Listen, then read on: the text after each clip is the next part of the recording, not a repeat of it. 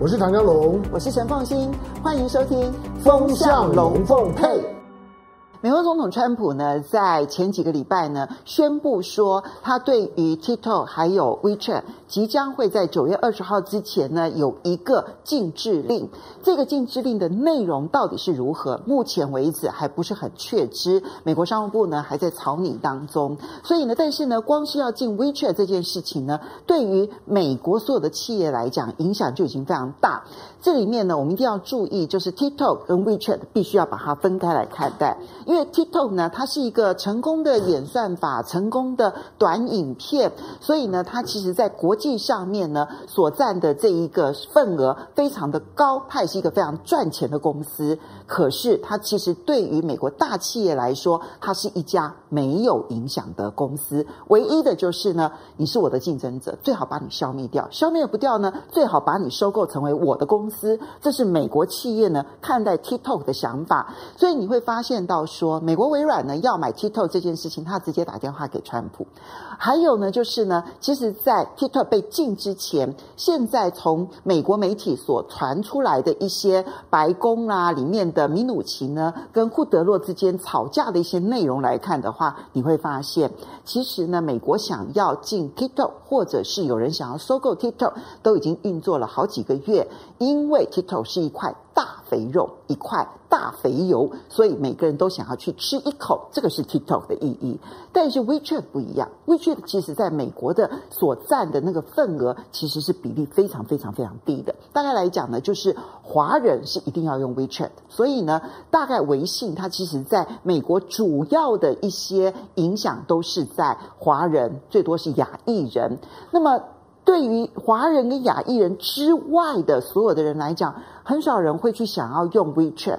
可是你会发现到说，美国企业反而特别的维护 WeChat。在十一号的时候呢，美国的这个政府呢，跟这个企业呢有一个电话会议。在这个电话会议当中，你就发现到说，所有的美国企业，你能够叫得出来的名号的，那不管是苹果公司啦，或者是这一个沃尔玛啦，然后或者是迪士尼啦，乃至于娇生啦，还有金融业的高盛啦、摩根斯坦利啦。那从金融业到娱乐业，然后到消费业、零售业，然后一直到这一个呃科技业，所有人都反对进 WeChat。他们的理由其实再简单也不过了。他说，如果进了 WeChat 的话，那我们在中国大陆的竞争就等于是跛一只脚。完全无法竞争，那会减损了美国的竞争力。所以现在呢，全力阻挡美国政府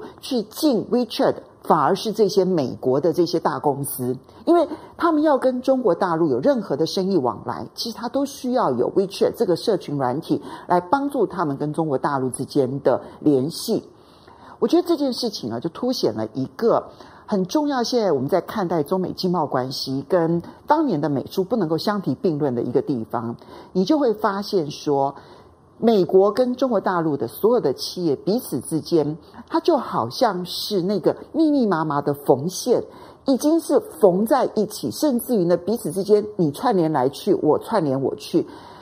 要把它切割得很清楚，没有一家企业不受伤，所以。光是要去进 WeChat 这件事情，其实它在这个 WeChat 的母公司腾讯手机游戏的这一个大公司来看的话呢，其实 WeChat 只占它的很小很小的一部分。可是它对于美国企业如果想要进入中国大陆来讲，它就变成一个必备的一个工具。所以美国企业反而成为在这一波美国政府想要进 WeChat 当中呢，最主要的阻挡力量，其实政治跟经济之间的关系是非常微妙的。那 WeChat 到底最后会被怎么个禁法？他们是说，如果说你真的要进 WeChat 的话，那你就只能够呢很边缘的禁止，你千万不可以禁止我们使用 WeChat 哦。好，所以后续的发展还值得观察。可是最近啊，有一个政治跟经济之间关系呢非常有趣的一个现象。我不知道关心美国股票市场的朋友们有没有注意到，有一段期间，当然，嗯，这段钱从三月底以来，然后美国股市的大反弹当中呢，那么整个往前带领着所有的股票往前冲的，当然是五大尖牙股，包括了苹果啦，就 F A A N G 啦，哈，然后包括了脸书啦、苹果啦，然后亚马逊啦，还有这个呃微软啦，还有 Google 的母公司 Alphabet，这。这五大公司带领着台北，呃，带领着美国股市啊，一路的往前冲啊，再加上一个 Tesla，可是他们有一段期间都在休息。可是过去这两天呢，在美国股市相对来讲有点这个摇摆震荡的时候，你会发现道琼也跌，S M P 指数也跌，费城半导体也跌，为什么只有纳斯达克在涨？他们现在在讲一个叫做贺锦丽行情。